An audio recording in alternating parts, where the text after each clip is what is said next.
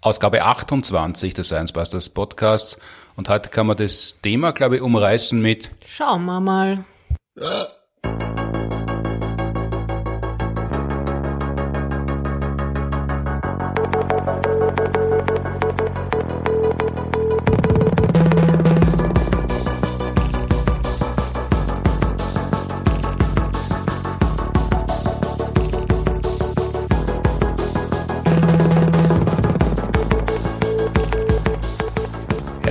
Willkommen zur Ausgabe 28 des Science Busters Podcasts am 28. März 2022, produziert wie immer mit Unterstützung der Uni Graz und der TU Wien. Mein Name ist Martin Puntigam und mir gegenüber, wie vor genau einem Monat auch, die Astronomin Ruth Grützbauch. Hallo. Hallo.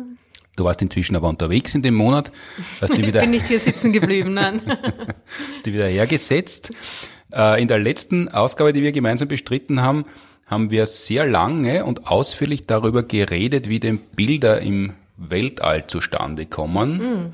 was denn ein Weltraumteleskop sieht und was ein anderes Teleskop sieht, was unsere Augen in der Lage zu sehen sind, beziehungsweise was das Gehirn aus dem macht, was die Augen da per Rohrpost weitergeben. Mhm. Und haben vertagt auf heute, um zu schauen, wer denn überhaupt wann, wo, wie, was schauen darf. Genau. Bevor wir aber dazu kommen, haben wir eine Frage bekommen vom Luke über Instagram und er möchte Folgendes wissen. Und zwar ist meine Frage, ob man den Sonnenwind sozusagen ernten kann, weil das ist ja in der Raumfahrt ein riesiges Problem, dass das schnelle geladene Teilchen sind, die äh, viel Schaden anrichten. Aber ein anderes Problem ist, dass man zu wenig volatile Elemente, vor allem Wasserstoff, auf dem Mond findet. Und diese schnellen geladenen Teilchen sind ja hauptsächlich Protonen also nichts anderes als Wasserstoffkerne und äh, könnte man da nicht beide Probleme gleichzeitig lösen und äh, dazu noch schnelle geladene Teilchen sind ja auch nichts anderes als Elektrizität, könnte man das irgendwie nutzen? Das wäre meine Frage. Vielen Dank, da kann man viele Sachen zusammen, von denen ich nicht die geringste Ahnung habe. Dazu bin ja ich da. Sonnenwind als Energiequelle. Besser vermutlich als der Kernenergiehype, der momentan in Europa angeschoben wird, aber ist es auch realistisch? Beziehungsweise was ist Sonnenwind eigentlich? Also mit meinem alternden Bubengehirn. Ich habe es schon gedacht.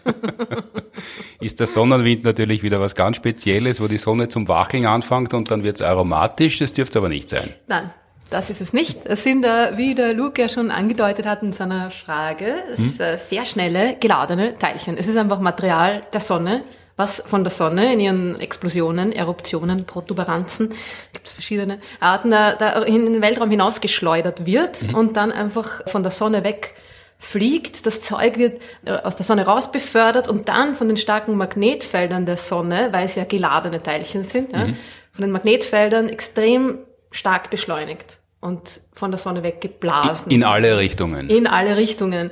Unterschiedlich natürlich, weil das Magnetfeld ja nicht jetzt einfach nur kugelförmig ist, sondern die Teilchen kommen quasi schneller an den mhm. magnetischen Polen der Sonne raus. Und mhm. da gibt es auch unterschiedliche Arten von Sonnenwind. Es gibt den schnellen, den langsamen, wie auch immer. Es sind Ach, da, da bleiben wir ganz kurz. Die Pole sind wie auf der Erde oben und unten oder ist es ja. dort vollkommen obsolet? Oben und unten bei der Sonne gibt's überhaupt nicht.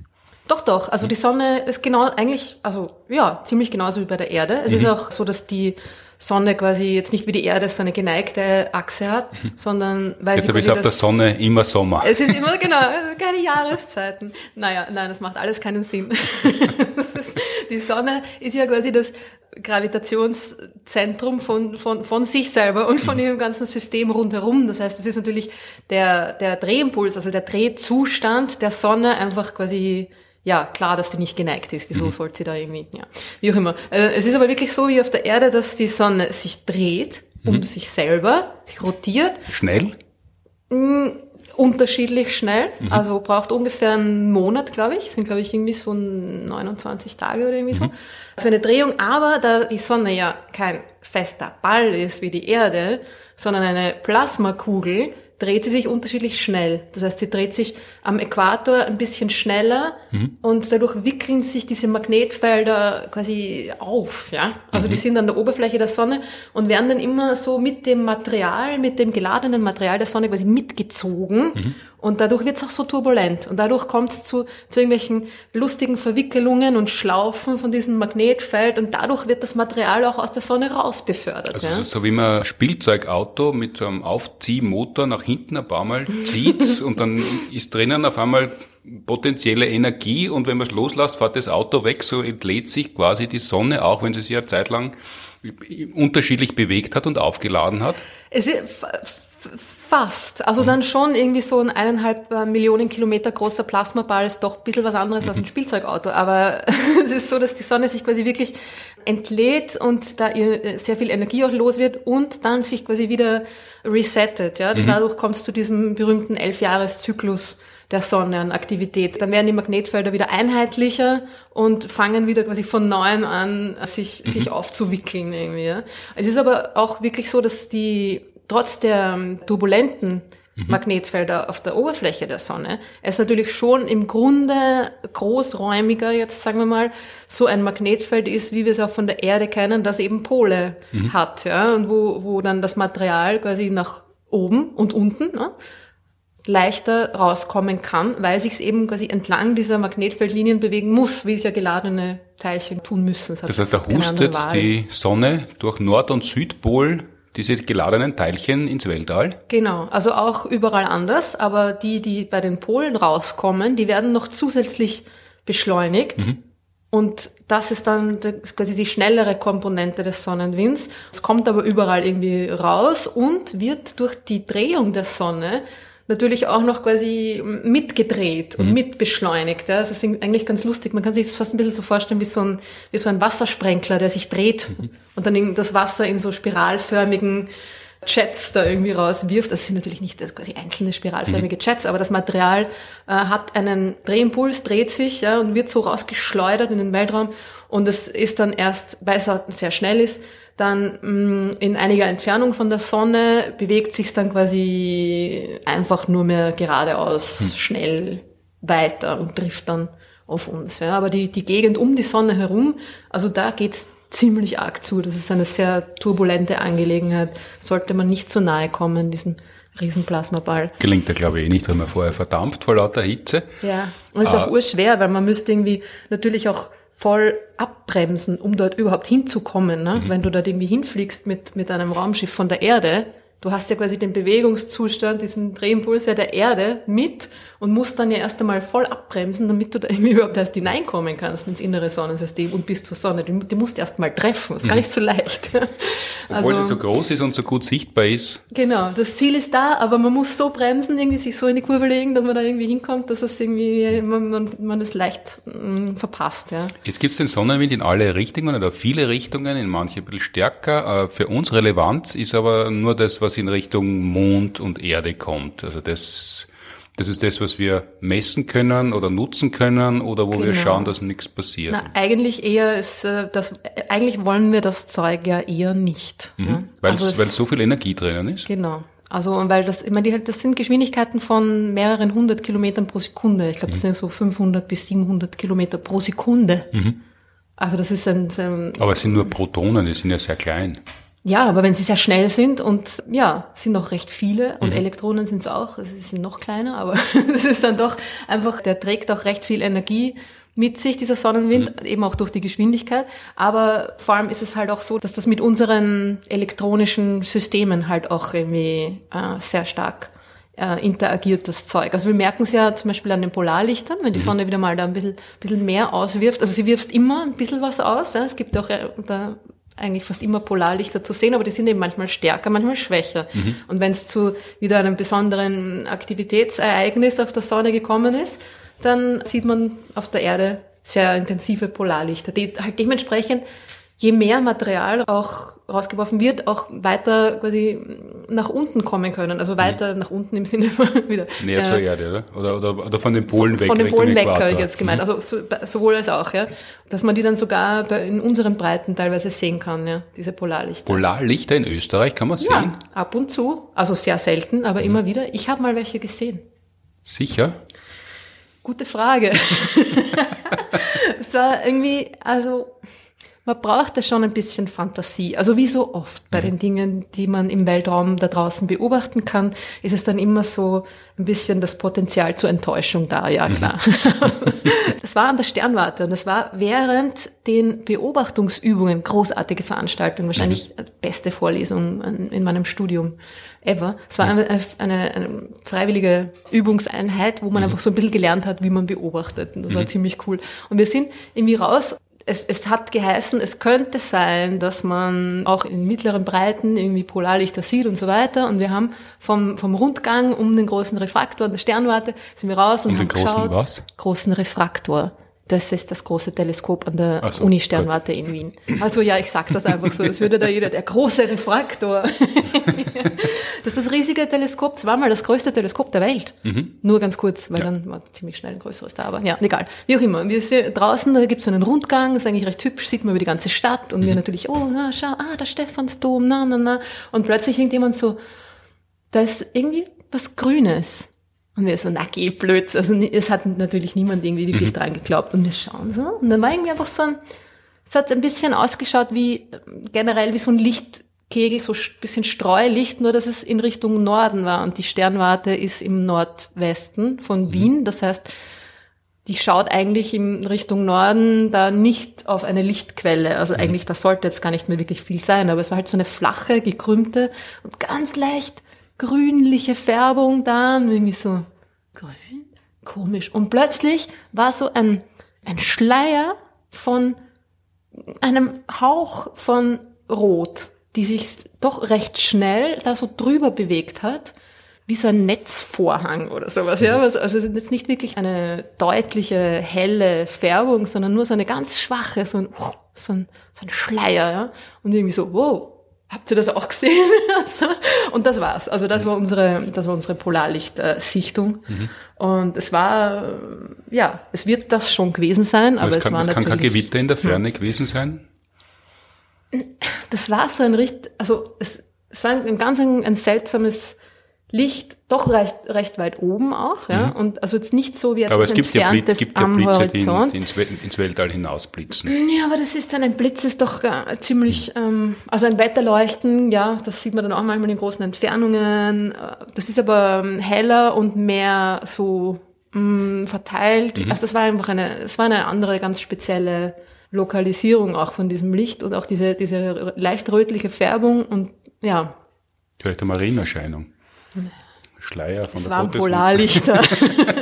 Aber es ist irgendwie immer, bei solchen Dingen versteht man dann manchmal auch wieder, dass Leute sich da die ärgsten Geschichten ausgedacht haben, was denn das sein könnte. Weil wenn du das siehst, plötzlich, du denkst dir, what? Ja? Mhm. Auch wenn du weißt, was es eigentlich ist, mhm. ist es trotzdem irgendwie so ein bisschen so ein, hm, so ein seltsames Gefühl, ja, und so ein out of this world einfach äh, Experience. Das ist schon, mhm schon cool. Aber ich kann mir nur vorstellen, dass, wie es sein muss, wenn man richtige Polarlichter sieht, hm. die ja doch eine, eine ziemliche Intensität auch haben können. Ne? Was passiert denn da genau? Da kommen diese hm, hochenergetischen geladenen Teilchen mit Mordstromgeschwindigkeit auf die Erdatmosphäre zu und genau. was, was verursacht dann die Leuchterscheinung?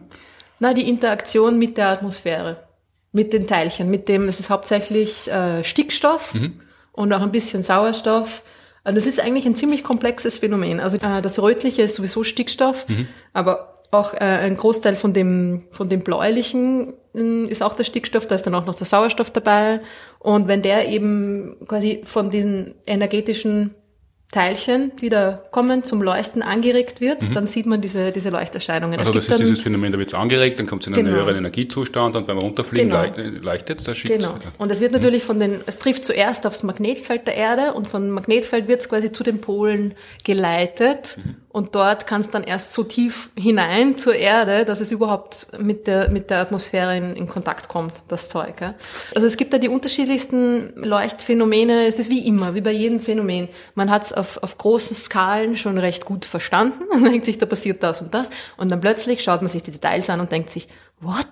Da gibt's dann irgendwie so äh, zaunartige Strukturen, die Fences nennt man die, wo dann, wo dann so kleine grünliche Stäbchen da noch irgendwie rauskommen, die dann durch irgendwelche sonstigen relativistischen Elektronen, was weiß ich nicht, ja, erzeugt werden. Das, das, das, das fange ich auch an, irgendwie äh, das, das, das Blaue vom Himmel zu hm. erzählen nicht mein Fachgebiet, mhm. aber es ist eigentlich wieder so ein Phänomen, wo es noch total viel zu entdecken gibt und zu erklären gibt. Und dadurch, dass es eben dieses Erdmagnetfeld gibt, wird es an die Pole geleitet und sind wir geschützt vor dem Sonnenwind, genau. der ja sonst verheerenden Schaden dauernd anrichten würde. Und so macht das, glaube ich, nur ganz selten.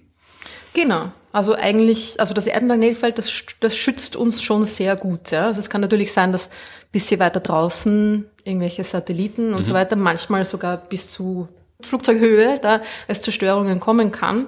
Aber im Grunde ist die Erde, also die Oberfläche, die Erdoberfläche sehr gut geschützt vor diesem Sonnenwind. Mhm. Und der Luke um, wollte jetzt wissen, wenn das so viel Energie ist und so gefährlich ja. ist, wenn man ungeschützt drauf trifft, kann man das nicht ausnutzen und die Energie irgendwie ernten. Ja, naja, also ich habe jetzt ja, im ersten Moment mir auch gedacht, so, hm, das ist schon wieder so eine, so eine Science-Fiction-Frage irgendwie. Und da hat er wahrscheinlich irgendwo was gelesen und Ding. Und dann habe ich mir das mal kurz angeschaut. Es ist tatsächlich ein, eine sehr interessante Geschichte und nicht so absurd, wie es vielleicht auf den ersten mhm. Blick klingen mag. Also Luke, deine Frage ist nicht absurd. Gute Frage. Die, die Sache mit dem Ernten, also man muss sich vorstellen, dass das Zeug erstens ist nichts Schnelles und zweitens auch es ist zwar sehr viel davon da, aber die Dichten sind wieder mal so gering, dass um es quasi in, für unsere Zwecke zu verwenden, mhm. für, für, für Dinge, von denen wir was haben, ja, mit, mit dem, mit unseren Dichteanforderungen, mhm. die, die wir haben, ja, dass es da einfach dann doch nicht genug davon gibt. Ja. Das Zeug hat Dichte von ungefähr eine Million Teilchen pro Kubikmeter. Das ist wenig?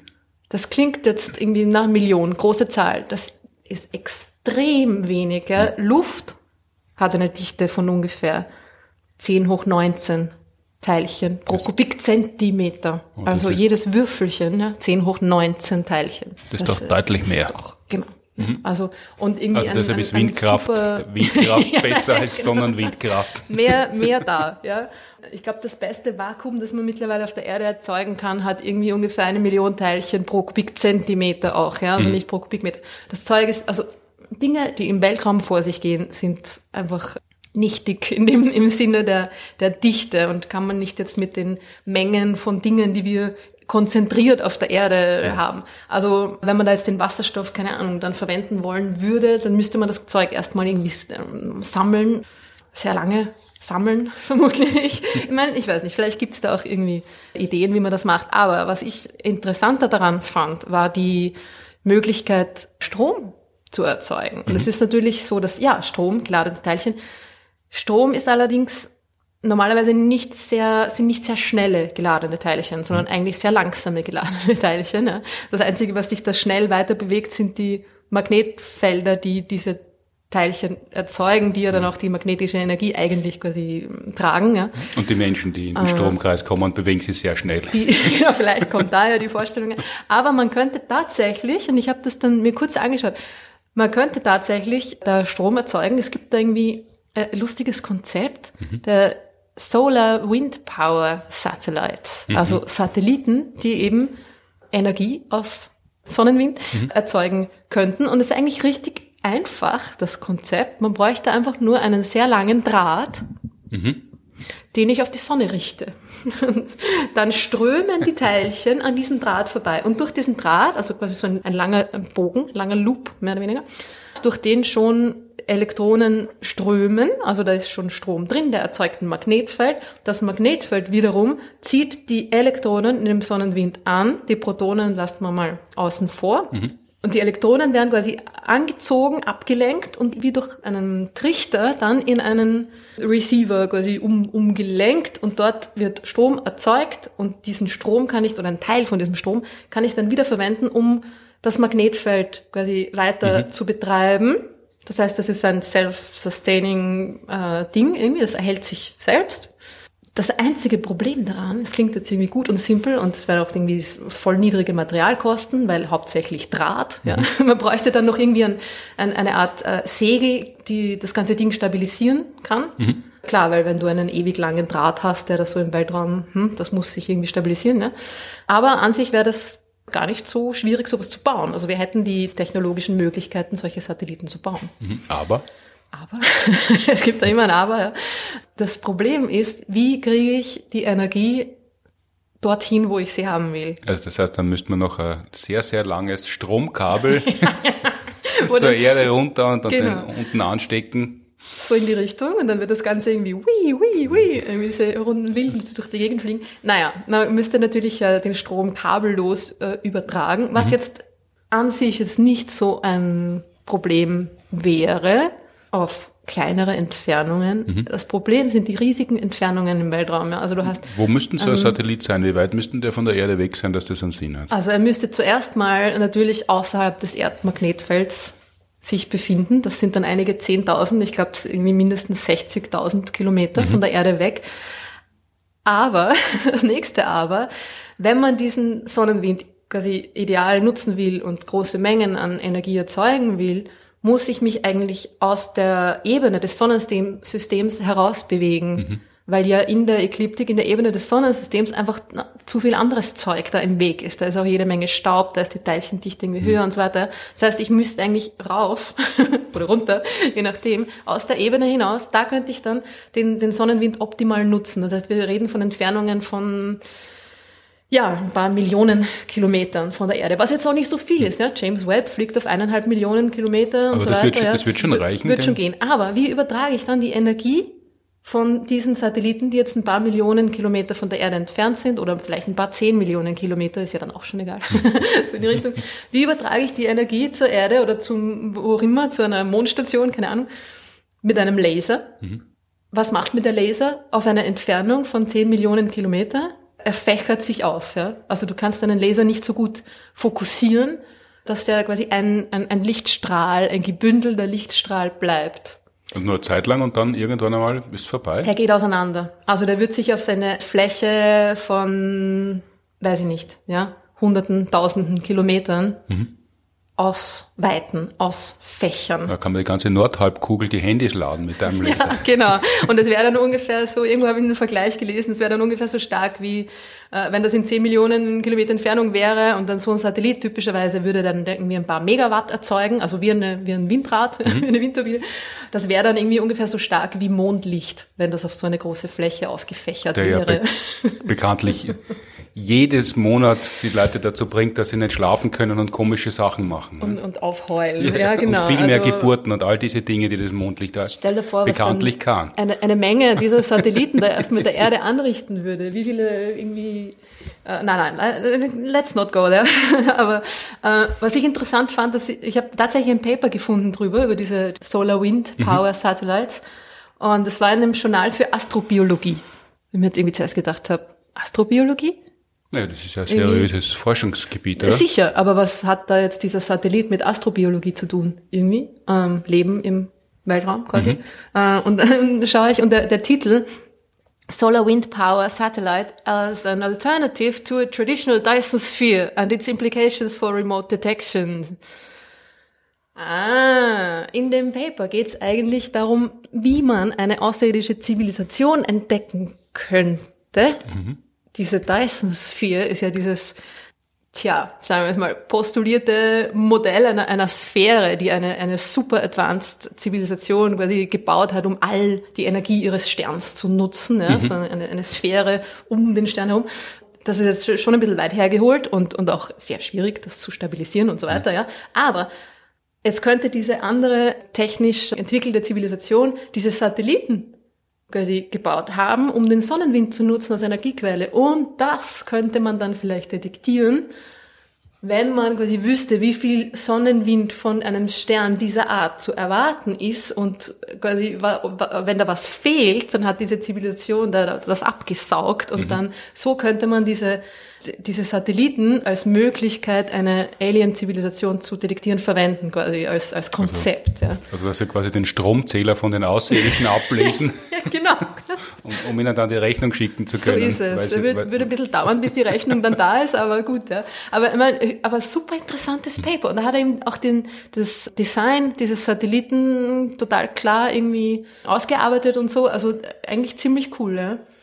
Das ist Aber die Idee war in dem Fall jetzt nicht dahinter, dass wir so einen Satelliten bauen, um für uns selber Strom zu erzeugen, sondern dass wir über Bande die Außerirdischen doch aus ihrer Dyson-Sphäre, was immer das jetzt genau ist, aufstöbern. Also ja. so wie man halt einen Dachs aus seinem Bau kriegt, wenn man auf einer Seite einen Dackel reinjagt, kommt auf der anderen Seite vielleicht der Dachs raus. So in die Richtung. Und also so indirekt versucht man da die Außerirdischen aufzustöbern, indem man ihnen den Stromverbrauch nachweist. Ja, es war aber auch, also er hat auch äh, gesagt, dass es, dass wir durchaus in der Lage wären schon, diese Satelliten zu bauen. Also ist das Einzige, was uns noch quasi fehlt, ist eine Möglichkeit, diese Energie wirklich über, über große Distanzen zu transferieren. Und es wäre aber auch sehr interessant für Raumfahrtfahrzeuge, also Spacecraft irgendwie, zu, um die, um die anzutreiben, mhm. weil die, die könnten ja dann dort sein und da bräuchte man die Energie gar nicht weit übertragen. Also die wären dann, die würden dann durch den Weltraum fliegen, könnten den Sonnenwind mit so einem Kabel und Segeldings attached da nutzen und so könnte man natürlich Weltraumfahrzeuge mit Energie versorgen. Mhm. Das, das wäre technisch für uns möglich. Ja. So ein Teleskop wie das James Webb Teleskop, das ja sehr weit fliegen hat müssen, das könnte man dort weiter betreiben, weil da war ja immer die Befürchtung, dass es ist auf, glaube ich, auf zehn Jahre angelegt, das kann bis zu 20 Jahre vielleicht funktionieren, weil so viel Energie gespart worden ist. Mhm. Und da könnte man noch ähm, nachwachsende Energie mitgeben, wenn man die, so einen Satelliten einem nächsten Generationsteleskop beifügte. Die Sache ist halt die, dass es eine Möglichkeit, Sonnenenergie in Strom umzusetzen schon gibt, die mhm. wir ja schon weitgehend verwenden. Solarzellen, Photovoltaik, die natürlich auch der, das James Webb Teleskop hat. Also es kommt immer darauf an, wie viel Energie ich brauche und ob mir jetzt eine Unmenge an elektrischer Energie, die ich zur Verfügung haben könnte, da jetzt auch wirklich was nutzt. Mhm. Brauche ich das überhaupt? Wenn es irgendwie für bei, bei kleinen Mengen, sagen wir jetzt mal, bei kleinen, bei kleinen Dingen, die nicht so viel brauchen, mache ich einfach eine Sonnenzelle, eine Solarzelle, dann das, das, das kennen wir schon gut. Die Sache ist halt die, dass diese Art der, der Sonnenwind-Harnessing, also des Erntens, dass das sehr geringe Materialkosten hätte, weil du brauchst einen Kupferdraht irgendwie, hm, ja. also keine seltenen Erden, was auch immer, ja, bei den, bei den Solarzellen, schon ein Vorteil, aber auf der anderen Seite ist jetzt das, die Solarzelle vom James Webb ist jetzt nicht so groß, als dass das wirklich irgendwie einen Unterschied machen würde für irgendwas, ja. In erster Linie geeignet, um Außerirdische aufzustöbern. Ich glaube fast, ja. Und wenn das Umrechnen des Stromverbrauchs zu lang dauert, vielleicht gibt's ja kriminelle Außerirdische, die Kupferdrähte fladern, so wie das auf den Schienensträngen auf der naja, Erde. Weltraumpiraten wäre ja nicht das erste Mal. Und dann haben wir sie doch erwischt.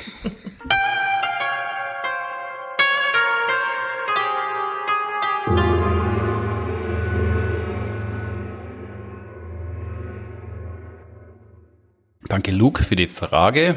Wir werden dranbleiben und geben sofort Bescheid, wenn uns die Außerirdischen auf die Kupferleimroute gegangen sind und bitten geblieben sind. Ein bisschen fraglich, ob wir das noch erleben werden, dass Raumsonden damit gespeist werden, wenn wir eben die andere Technologie so viel besser beherrschen. Raumsonden, um das elegante Überzeiten, sind ja unter anderem deshalb im Weltall unterwegs, nur um, am Rande, um Außerirdische zu finden. Also das James Webb Space Telescope hat jetzt schon auch die Aufgabe, mhm. Atmosphären zu durchforsten, um zu schauen, ob dort was drin sein könnte, was man denn von der Erde noch einmal, glaube ich, nachschauen kann, ob es denn da irgendwie Hinweise auf Leben gibt. Ich glaube, Biomarker nennt man mhm. das dann, das zu finden. Aber das ist ja eigentlich nicht der Hauptgrund, warum die unterwegs sind, sondern es geht ja darum, das Universum zu erforschen und besser zu verstehen. Und damit das weiter finanziert wird, haben wir in der vorletzten Ausgabe besprochen, vor allem rund um den fast geglückten Bilderbuchstart vom Hubble Space Teleskop gegenzuwirken, äh, hat man dann schöne Bilder produziert, damit weiterhin Geld fließt in diese Art von Forschung. Wir haben da besprochen, wie denn diese Bilder hergestellt werden, warum die so schön sind und dass das trotzdem keine Fälschungen sind. Mhm. Die Frage ist jetzt, wenn das nicht ein Weltraumteleskop ist oder selbst wenn es ein Weltraumteleskop ist, wer, wer darf denn da durchschauen mhm. oder wer, was muss man können, um durchzuschauen oder wer bestimmt denn, wer durch ein Teleskop überhaupt durchschauen kann? Weil man kann sich das ja ganz prosaisch vorstellen. Eine Schulklasse geht auf die Sternwarte und dann gibt's was zu sehen und dann gibt's eine Drängelei und wenn es kein Ordnungssystem gibt, dann setzen sie die Stärkeren durch und die bleiben dann auch dort stehen und die Schwächeren sehen gar nichts.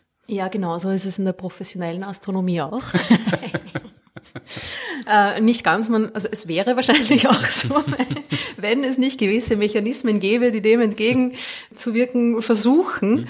Es ist natürlich, also Okay, es sind aller, allerhand Misconceptions da draußen, was, was dieses Thema angeht. Mhm. Es gibt Leute, die behaupten, Teleskopzeit kauft man sich. Mhm.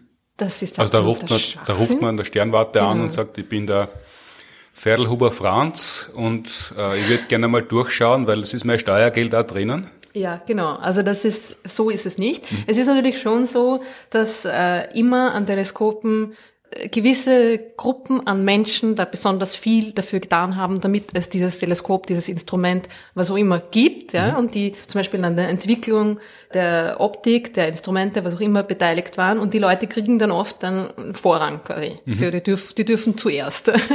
aber auch nicht irgendwie dann die ganze Zeit, ja. Mhm. Also die dürfen zuerst mal, aber dann müssen sie natürlich für die anderen auch Platz machen. Es gibt irgendwie verschiedene Zugangswege zur Teleskopzeit, aber die meiste Zeit, eigentlich an allen Teleskopen wird die meiste Zeit so vergeben, dass Leute sich dafür bewerben müssen. Mhm. Und dass das Ganze in einem komplexen Prozess, einem Peer Review quasi, also von anderen Wissenschaftlern überprüft und so weiter, dann geregelt wird. Es wird ausgewählt, was die besten Ideen sind, ja, nicht nur das, ja, auch wie es der Community zugutekommt, wie es natürlich der Menschheit zugutekommt, klar, mhm. aber auch einfach der, der Community selber. Also wenn ich hingehe und sage, ich will das beobachten, weil ich finde, das ist spannend und dann ähm, analysiere ich die Daten und weiß ich's, dann mhm. wirst du keine Beobachtungszeit bekommen, weil du musst das, quasi, du musst das publizieren, sowieso. Mhm. Und du musst auch beweisen können, dass du es publizieren können wirst quasi. Also du musst irgendwie da schon darlegen können, wie diese Daten der Allgemeinheit zugutekommen, neben deiner Wissenschaft, wie sie andere Leute vielleicht auch verwenden können und so weiter und so fort. Ja. Also es ist eigentlich ein ziemlich gut durchdachter und kollaborativer Prozess. Das heißt, wenn, wenn man den Hausmeister kennt und sagt, man möchte nächste Woche gern schnell was schauen und man kommt nach Dienstschluss vorbei, da, da hat man keine Chance. Also Beziehungen werden bis zu einem gewissen Grad vielleicht äh, nutzen oder auch nicht, aber auf, so auf Österreich kann man nicht einfach durchs Teleskop schauen, wenn man möchte. Ja, das, es kommt ein bisschen aufs Teleskop an. es mag schon Teleskope geben, wo das so ist.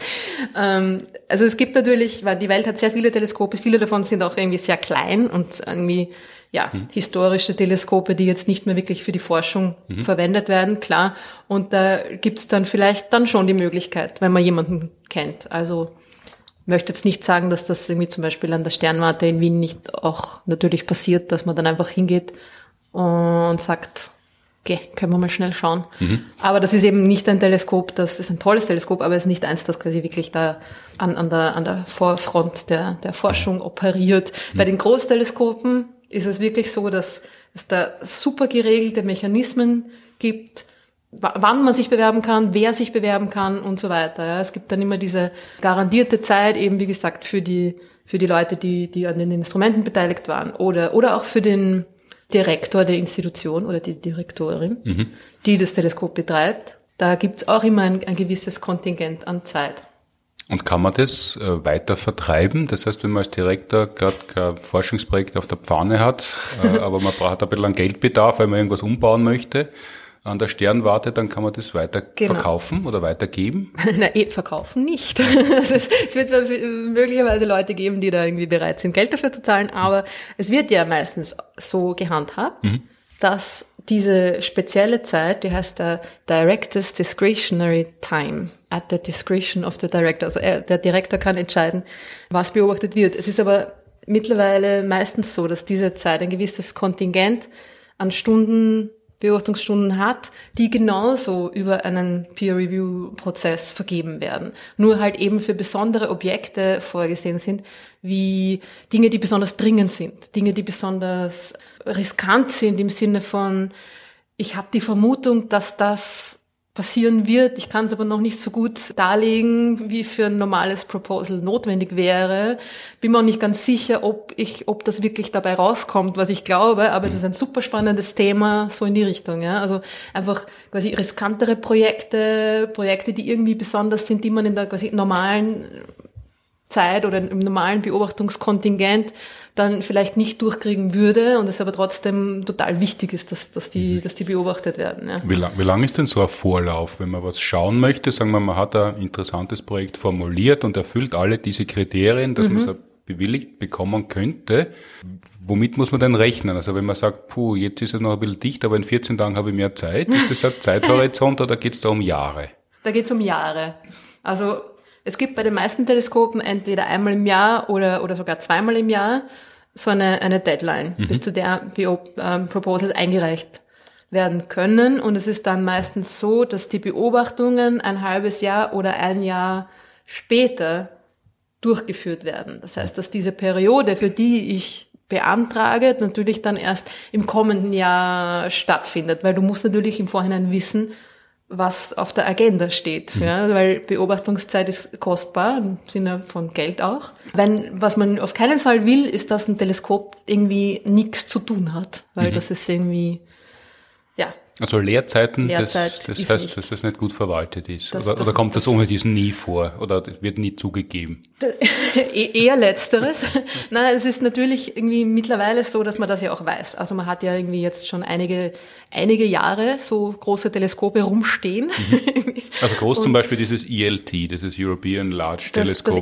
Das, ELT, e das Extremely Large ja, Telescope, das kommt ja. erst. Das wird also, jetzt schon gebaut. Mhm. Das gibt's bald. Das ist extrem cool. Das ist mhm. fast, äh, fast 40 32, nein, was? 32, äh, 39, 39 Meter Durchmesser, sehr, 32 sehr groß, Meter groß, auf jeden Fall.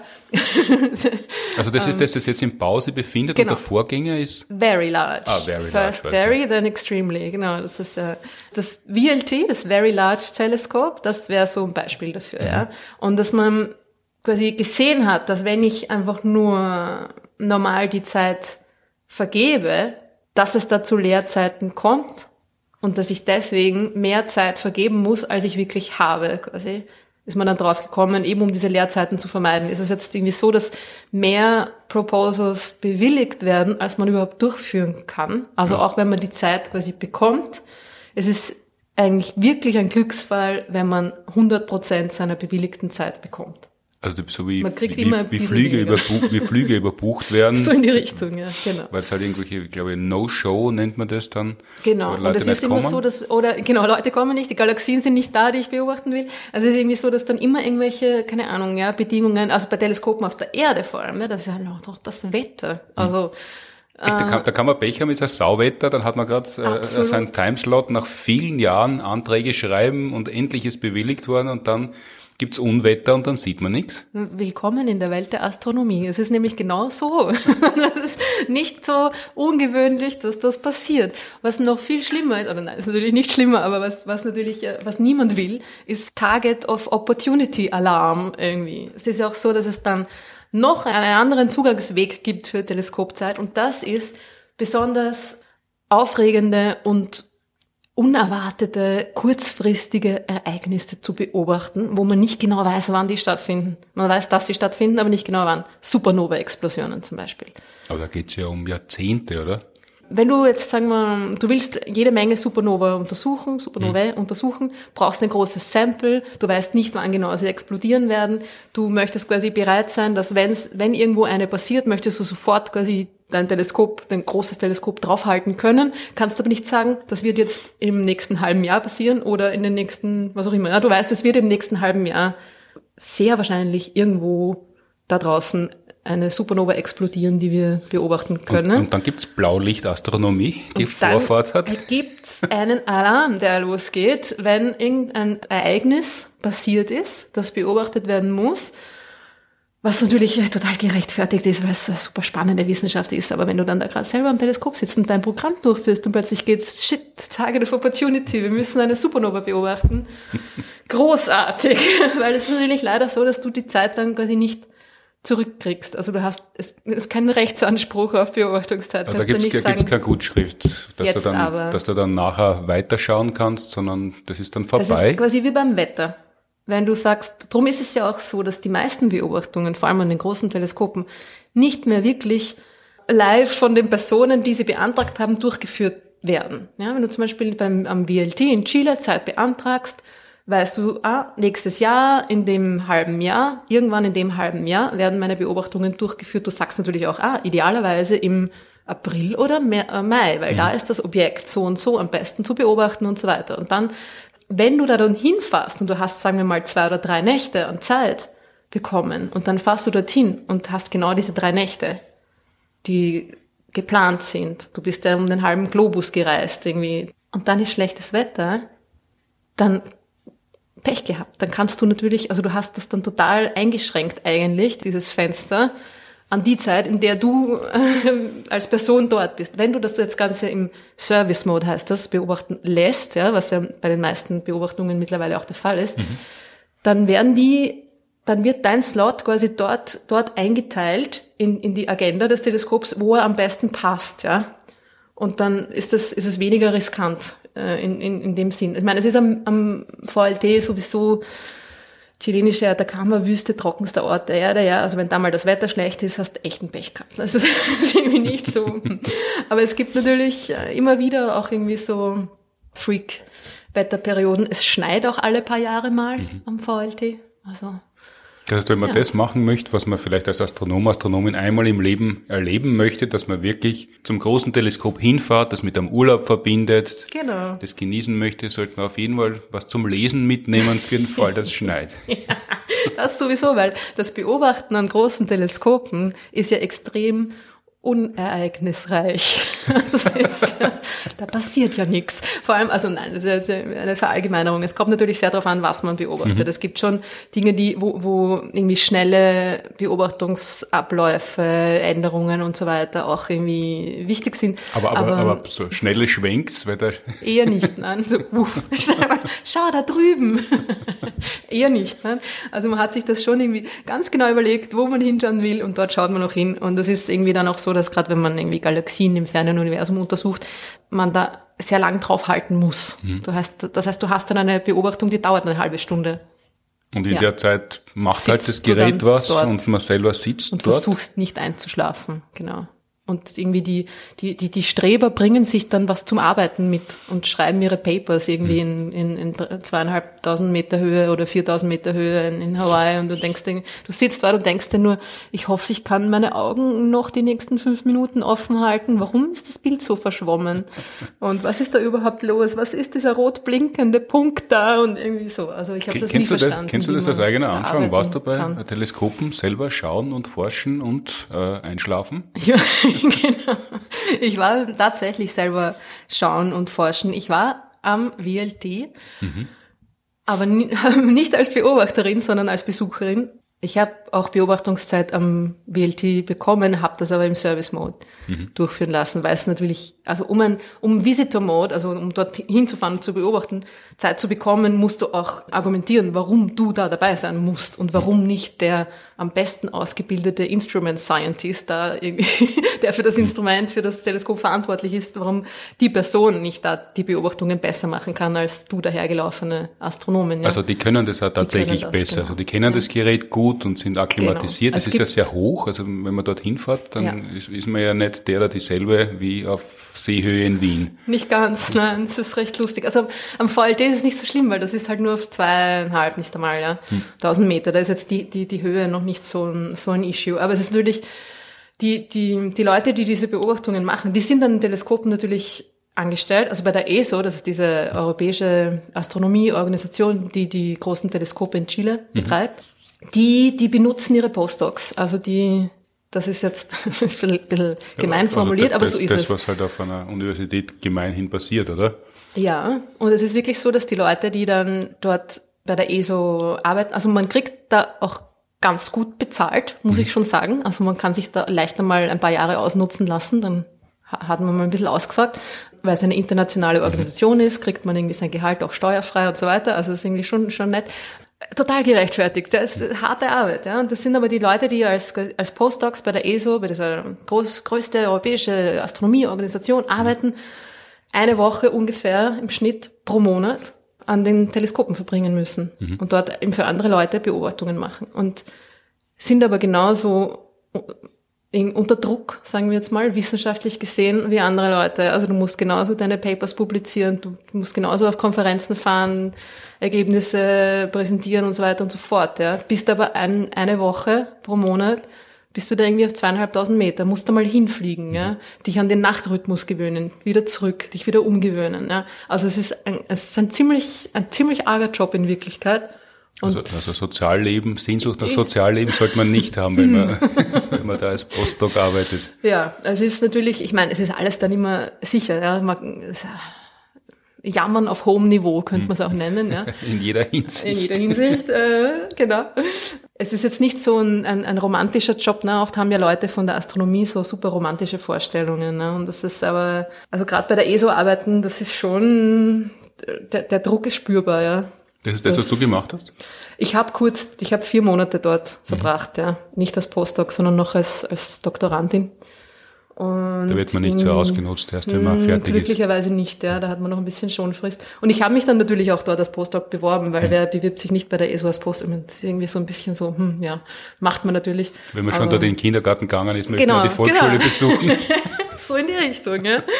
Aber es ist dann halt auch extrem kompetitiv, bewerben sich irgendwie, weiß nicht wie viele Leute und so weiter und eh. Und ich war dann, habe mir dann eh eingeredet, bin eh froh, dass ich es nicht dorthin geschafft habe, weil es halt doch sehr, sehr aufreibend ist. Und du bist irgendwie 15.000 Kilometer von Familien und Freunden entfernt. Ding. Also ja, es ist, es ist ein extrem cooler Job, aber es hat echt auch seinen Preis. Ja. Also quasi Astronaut auf der Erde. Ja,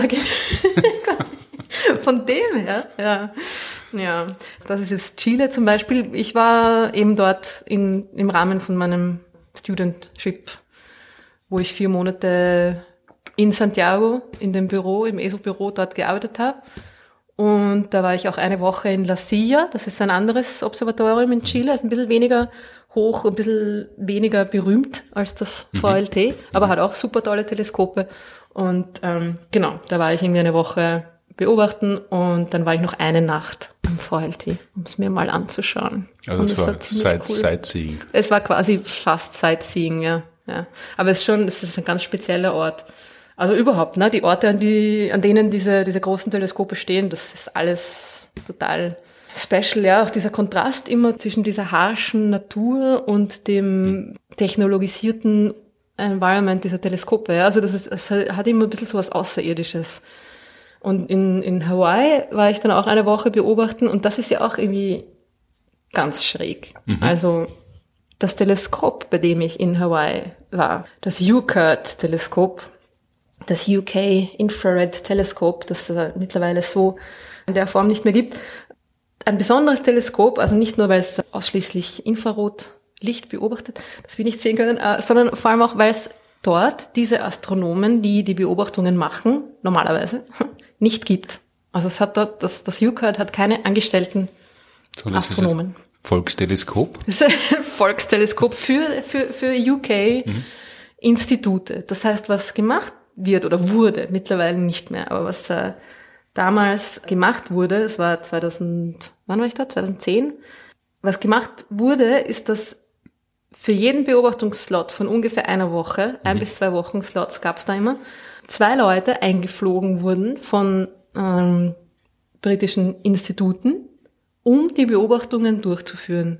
Und dann gab es noch einen Telescope Operator, der quasi vor Ort war immer, das war, haben sich, glaube ich, zwei oder drei Leute da irgendwie abgewechselt, der halt eigentlich sich viel besser mit dem Teleskop ausgekannt hat als, als äh, die Astronomen, die da angereist sind. Weil natürlich, ich meine, das ist ein Teleskop, ein Instrument, das man hat ungefähr eine Ahnung, wie ein Teleskop funktioniert. Aber wie genau dieses Instrument funktioniert, was wichtig ist und so weiter, natürlich keine Ahnung, ja, mhm. wenn du da einfach hinkommst. Dafür gibt's die, die Operator und es ist trotzdem so, dass dann irgendwie äh, Leute anreisen müssen quasi weil erstens nicht nur eine Person am Teleskop sein darf, mhm. aus Sicherheitsgründen. Höhenkrankheit, plötzliche so, Verschlechterung, Dings, Personen, Kopfschmerzen, zack mhm. und so weiter, genau, ja.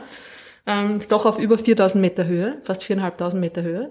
Und ähm, weil, wenn irgendwas schief geht oder so, dann doch die Entscheidung von einer Fachkraft unter Anführungszeichen, die wissenschaftliche Entscheidung, sagen wir jetzt mal, getroffen werden muss. Aber es, was soll schon schiefgehen? Ne? Es ist irgendwie so, dass, noch dazu, auf der Höhe hast du jetzt sowieso kein funktionierendes Gehirn mehr. Mhm. Und es ist auch tatsächlich so, dass irgendwie alles super vorhergeplant ist Du musst eigentlich nur mehr klicken zum Auswählen der Beobachtungen, mal kurz drüber schauen, ob eh alles passt, aber es passt eh immer alles, weil das alles natürlich durch ein Computerprogramm und so weiter. Lalala. Das ist wie, wie im Fastfood-Restaurant mittlerweile, gehst rein zum Terminal, suchst da dein Essen aus, aber ja. wirklich zusammengestellt wird es dann von wem anderen. Also die sind alle schon äh, vorbereitete Beobachtungen, die genau durchgeplant sind und du musst eigentlich nur mehr irgendwie auf Enter klicken in Wirklichkeit und dann dazwischen eben die halbe Stunde versuchen, nicht einzuschlafen oder und, und ist das ja. entstanden, dieses Konzept, dass die Leute dort hinreisen und persönlich anwesend sind, um Menschen, die auf Instituten arbeiten, diese Auslandsreise zu ermöglichen, was ja bereichernd sein kann und ein Abenteuer ist und man hat was zu erzählen und arbeitet dann vielleicht zu Hause wieder lieber, wenn man mit schönen Erinnerungen zurückkommt? Oder ist das noch so ein Rudiment, so ein Rest an Großmannssucht, weil ja Großbritannien mal Weltmacht war mhm. und sie gedacht hat, wo wir hinkommen, findet die Welt statt? Ja, und der Hauptgrund, also ich würde sagen, beide dieser Gründe sind da irgendwie mit dabei. Mhm weil natürlich irgendwie ist auch die Konferenzen der Astronomen sind meistens an irgendwelchen spannenden Orten, damit man Motivation fürs Arbeiten daheim irgendwie gewinnen kann. Äh, der Hauptgrund anscheinend war der, dass es sich nicht lohnt finanziell, die drei Leute, die du bräuchtest an, an Staff Astronomers, zu beschäftigen dort, weil die Gehälter der Beobachterinnen ja von ihren britischen Instituten und Universitäten bezahlt werden und eigentlich was anfällt, nur Reisekosten sind und die ja auch sogar oft von den Universitäten übernommen werden. Und, und mhm. das heißt, es hat eigentlich kaum Kosten, dieses System für das, für das Teleskop, für das Betreiben des Teleskops. Das ist, die, die Gehälter sind sowieso da und werden sowieso bezahlt und dann heißt, dann, dann fliegt man quasi die Leute nur noch ein, dann opfern sie irgendwie eine Woche im Jahr für so, dieses Projekt, mehr oder weniger. Also es ist im es Rahmen ist des wirklich, Dienstvertrags genau. äh, steht auch beobachten und wohin fliegen. Genau. Und es ist natürlich dann so, dass es in Hawaii, da hängt man dann gleich mal irgendwie ein, zwei Wochen Urlaub noch an und mhm. schön, ja. Also das, das ist jetzt auch nicht so, dass es die große Strafe ist. Aber es ist je nachdem, wie beschäftigt man ist. Aber es ist natürlich schon ein verrücktes System, dass es günstiger ist natürlich nicht ökologisch, mhm. sondern ökonomisch, die Leute um den halben Globus irgendwie einzufliegen. Ja? das ist natürlich, mittlerweile ist es nicht mehr so. Also es ist auch, auch automatisiert. Die meisten Teleskope sind ja, Großteleskope, sind mhm. ja mittlerweile eigentlich, funktionieren vollautomatisch. Also du musst überhaupt nicht mehr dort sitzen. Ja?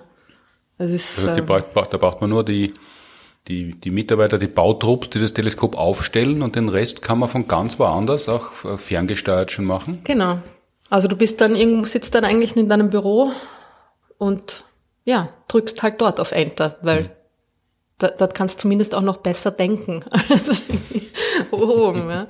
Und es ist äh, natürlich, es verliert schon ein, ein bisschen was von, von, von seinem Reiz und von seiner Besonderheit, wenn man dann nicht mehr oben ist. Aber auf der anderen Seite, ja, es macht schon Sinn, ja, wenn, wenn einfach irgendwie diese, diese Reisekosten und, und also nicht nur ökonomischen, sondern sonstigen Kosten auch noch, wenn man die dann minimiert, das, das, das macht schon Sinn, ja. Und bei Weltraumteleskopen ist es ja sowieso so, dass man ganz selten man hinfliegt und, ja, und, und, selber durchschaut. Ja. Äh, wird man ja nichts sehen, oder? oder? Oder wird man ja nur programmieren, also so wie man ja jetzt bei dem großen ja. Teleskop auch nicht durchschaut wie, ja. wie auf der Sternwarte, sondern äh, man ist ja auch darauf angewiesen, dass die Daten gesammelt und übermittelt werden. Genau. Das heißt, wenn du zum, zum Hubble äh, fliegst, würdest du wahrscheinlich dort deinen Laptop irgendwie anstecken und dir die dann, dann Bilder er, am Computer er, anschauen. Dann ist kaputt. Genau. Nein, es ist natürlich, eigentlich sind die Weltraumteleskope der, das beste Beispiel dafür, warum ein Teleskop remote funktionieren kann. Ja, natürlich funktionieren die alle, ohne dass jemand da daneben sitzt. Ja. Und die, die, die Slots werden dort nach demselben Prinzip vergeben wie auf der Erde? Ja, du hast eine Deadline, da ist äh, dann die Hölle los. Also da arbeitet dann man dann mal irgendwie ein paar Nächte durch, so in die Richtung, damit dieses Proposal fertig wird.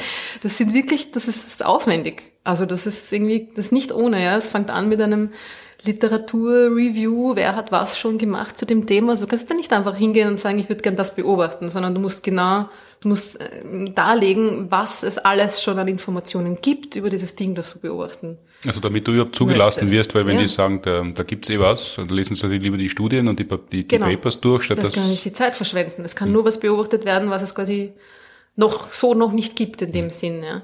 Und du musst auch irgendwie argumentieren, warum genau dieses Teleskop und dieses Instrument genau das Beste ist für das, was du wissen willst und so weiter. Also es ist schon ziemlich aufwendig. Aber es ist genauso, also beim Hubble und auch jetzt beim, beim James Webb, mhm. genauso wie, wie bei erdgebundenen Teleskopen, dass es da irgendwie einmal im Jahr oder alle sechs Monate, je nach Teleskop, Deadlines gibt, zu denen kann man Proposals abschicken ja, so wie und Filmförderung im Wesentlichen. Da gibt es zweimal im Jahr Sitzungen und davor muss man halt seine Projekte genau. einreichen. Und dann sind irgendwie dementsprechend halt, äh, ist da ein Panel an, an Astronominnen, die dann natürlich auch die Aufgabe haben, das alles durchzulesen. Ne? aber ich meine, es ist auch spannend, ja, weil man hat dann irgendwie gleich einen Einblick in das, was andere Leute quasi planen. Also mhm. Das ist, es ist schon auch cool, aber es ist natürlich eine, eine extra Arbeit und da kriegt man natürlich kein extra Geld dafür. Ja? Also und viel ist, Arbeit, oder? Das ist viel Arbeit, ja. Aber das ist eben, ja, der Nachteil des Peer Reviews quasi, unter Anführungszeichen Nachteil, dass es, dass man die, die Arbeit, dass man sich gegenseitig seine Arbeit überprüft mhm. und dazu gehört auch dieses äh, gegenseitige Überprüfen der, der äh, Beobachtungszeiten, dass man dann nicht irgendwie, weil da, darauf beruht ja das, was wir über das Universum wissen, auf dem, was wir beobachten. Und das muss schon, das muss schon Hand und Fuß haben. Wenn, wenn man das jetzt geschafft hat, man hat sich die Zeit gekauft am Teleskop. Hm. Man hat sich durchgeprügelt mit den anderen, ja. ja man, man, hat es jetzt geschafft, man hat es eingereicht, das ist Peer Review, das ist überprüft worden. Man hat jetzt die Zeit zugesprochen gekriegt, man hat Glück mit dem Wetter, es ist kein Notfall eingetreten, man darf alles machen, was man machen wollte und kommt dann aber drauf, dass man eine Kleinigkeit doch noch nachschauen wollen würde. So im Film ist das ja üblich und wir haben eine Fernsehserie, wenn wir einen Fehler unterwegs machen, dann setzen wir noch einmal an, das kann man nachher wegschneiden. Oder wenn wir draufkommen, dass so wie das bei den Aufzeichnungen Anfang Februar war, dass wir jetzt eigentlich in einer anderen Reihenfolge ausstrahlen möchten, als wir aufgenommen haben, dann muss man die Abmoderation noch einmal aufnehmen, dann dreht man das nach, der klassische Nachträg. Gibt es die Möglichkeit am Teleskop oder muss man dann wieder Jahre warten, bis man dann wieder hin darf? Ja, das ist ja eigentlich der Nachsatz in vermutlich dem größten Teil an Publikationen. Mhm. Further observations are needed. Es ist sich leider doch nicht ganz ausgegangen, die Frage zu beantworten, beziehungsweise hat die Beantwortung der Frage tausend neue Fragen aufgeworfen, was ja mhm. eigentlich in der Wissenschaft so sein sollte. Ja? Und es ist immer, immer more observations are needed, ja, mhm. weil wenn keine weiteren Beobachtungen mehr gebraucht wären, dann wäre es ja fast schon too good to be true, ja. Mhm. Also das ist oft so. Und es ist auch oft so, was ich einmal auch gemacht habe, ich habe nur ungefähr einen Drittel, ein Drittel meiner, meiner Zeit bekommen whatever, Scheduling, mhm. Constraints, mhm. also immer, sie haben mir nur ein Drittel von dem, was sie quasi versprochen haben, beobachtet. Sie, jetzt rede ich schon so, die haben mir versprochen. Naja. Das ähm, Gesindel. Genau, haben es nicht beobachtet. Und dann habe ich einfach das gleiche Proposal nochmal einge, eingeschickt quasi also nicht ganz das Gleiche, schon ein bisschen abgedatet und eben gesagt, ha ja, wir haben das jetzt, haben, sind schon so und so weit, aber mhm. es ist einfach wirklich notwendig, den Rest auch noch zu beobachten, weil sonst habe ich nichts davon, ja.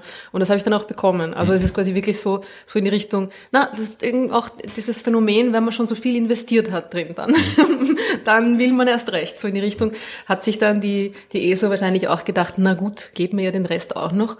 Das heißt, das geht schon, dass man, wenn, wenn irgendwas gefehlt hat, kann man das locker einfach nochmal einreichen. Mhm. Man kann auch ein Proposal, das abgelehnt wurde, weil man kriegt ja dann meistens auch Feedback, warum es abgelehnt wurde, kann man dann äh, modifiziert auch nochmal einreichen. Das okay. machen natürlich auch viele Leute, weil da spart man sich einiges an Arbeit. Ja.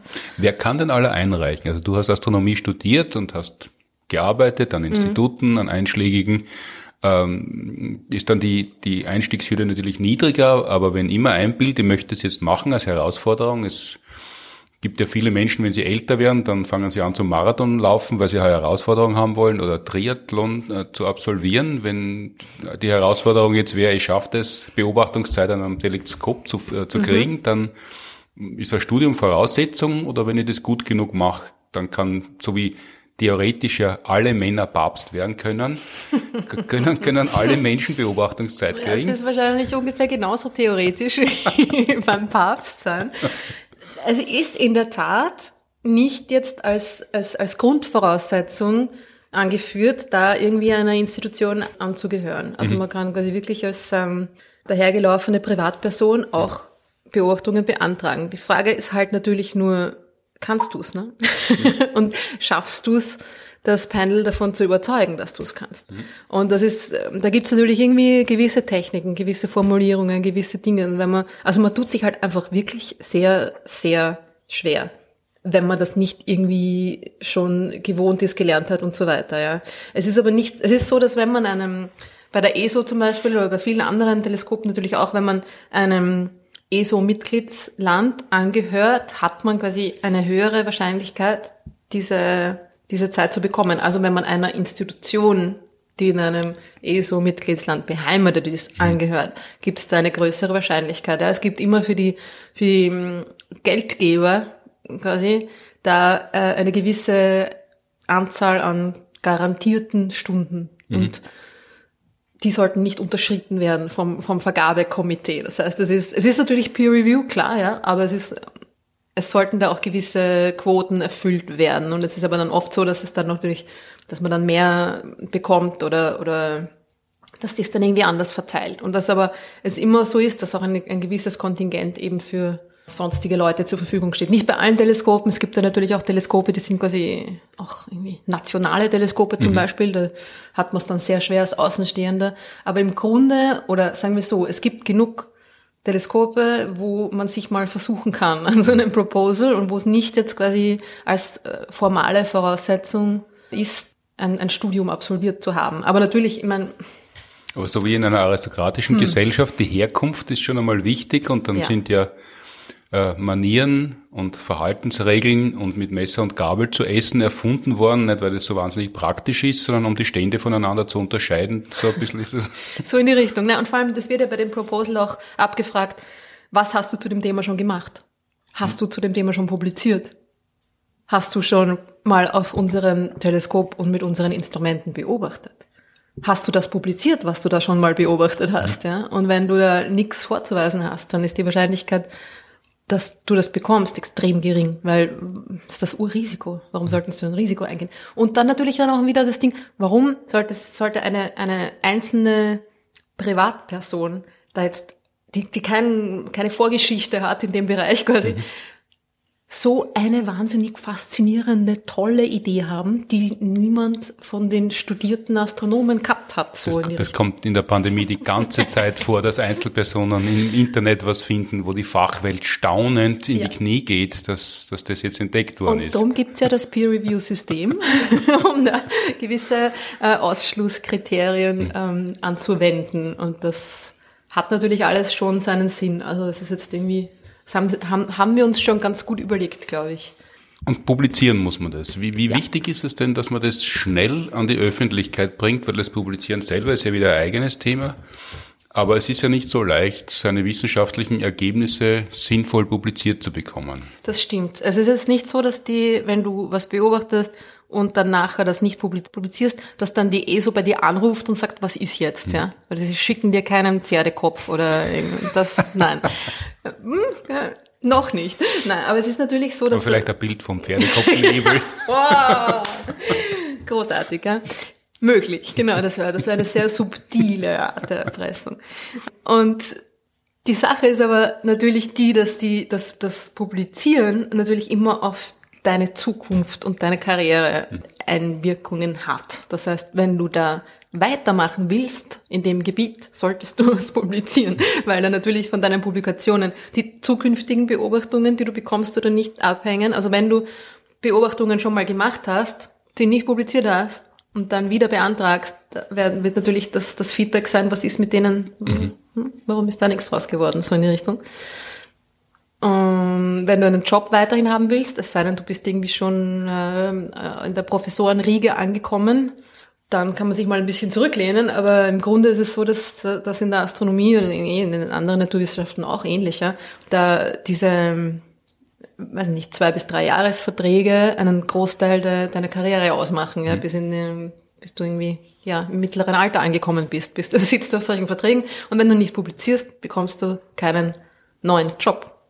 Also es ist ähm, existenziell eigentlich für, für die Person, ja. Und dadurch und für die Institution, ja, Fördergelder und so weiter sind natürlich auch an Publikationen oft gebunden, ja, die deine Mitglieder machen. Das heißt, das äh, setzt die Leute unter Druck, mhm. unangenehm sein kann, aber natürlich auch angenehm, weil dann kommt da oft was zustande und letztlich ist es so, Stimmt. nur wenn man als Privatperson sie denkt, bin ich so schlau und bei den Familientreffen bin ich oft laut und dann hören wir immer alle zu, warum nicht die ESO auch? Dann äh, ist es aber doch besser, wenn man unbedingt Beobachtungszeit haben möchte, dass man gleich studiert und publiziert und sie international misst, dann kommt da ein bisschen weniger Blödsinn raus. Ist auf jeden Fall der sicherere Weg. Und ich glaube, dass so auch wahrscheinlich irgendwie die Enttäuschung geringer sein wird, als wenn man irgendwie glaubt, dass man alles besser weiß, ohne irgendwas zu können.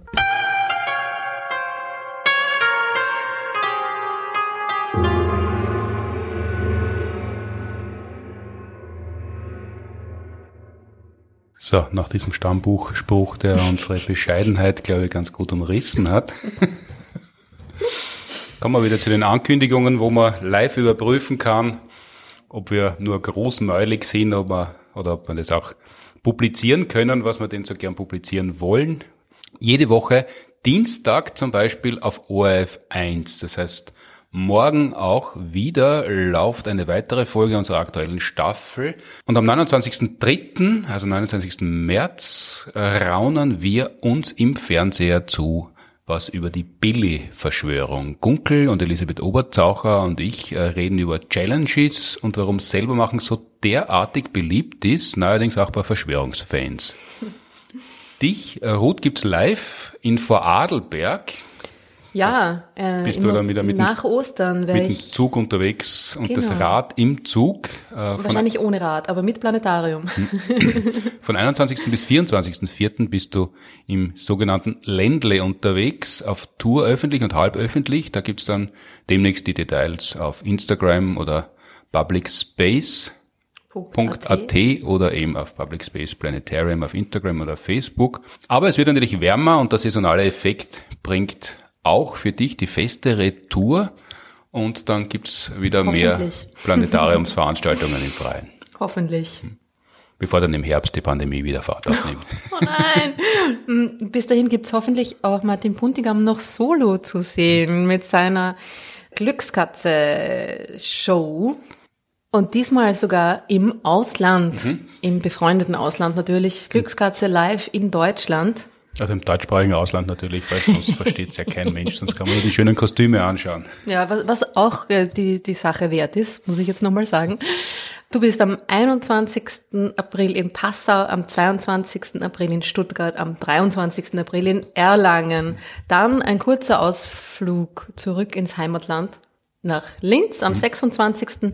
am 28. April dann in Ebersberg bei München, am 29. in Freiburg und am 30. April in Aschaffenburg. Mhm. Alle Infos dazu auf puntigam.at. Alle Links und Hinweise an Studien über das heute Besprochene finden Sie wie immer in den Show Notes. Fragen zur heutigen Folge und andere Fragen, die wir beantworten sollen, beziehungsweise in dem Fall dann du beantworten kannst, kann man schicken an podcast.sciencebusters.at oder über Facebook oder Instagram. Genau, und wenn ihr wollt, am liebsten als Audiofile, weil dann schafft ihr es am ehesten in die Sendung, so wie Luke. Ganz herzlichen Dank dafür nochmal. Und hoffentlich gibt es bald billigen Sonnenwindstrom. Danke an die TU Wien und die Uni Graz, die Produktion des Podcasts unterstützen. Danke fürs Zuhören, Streamen, Downloaden, Abonnieren, Kommentieren, Bewerten, Empfehlen und Fragen. Danke Ruth Grützbauch. Bis zum nächsten Mal. Der knöpfen wir uns vielleicht vor, wer denn beim nagelneuen James Webb Space Teleskop schauen darf. Wer da als erster dran ist. Und ja. was es da für Einreichungen gibt und wie so eine mhm. Einreichung mal ausschaut. Äh, nicht nur theoretisch, wie wir es heute besprochen haben, sondern wie das dann tatsächlich klingt oder ob man da, wenn man lustig formuliert, mehr Chancen hat, als wenn man sachlich formuliert. Und es steht schon alles fest. Also was es in seinem ersten Jahr beobachten wird, wissen wir schon. Das heißt, da können wir gern drüber reden. Ja? Mhm. Bin ich schon gespannt. Das kommt in einer der nächsten Ausgaben, der nächste Podcast. Davor kommt aber in zwei Wochen schon. Alles Gute bis dahin. Gesund bleiben und werden und den Frühling genießen. Wiederschauen.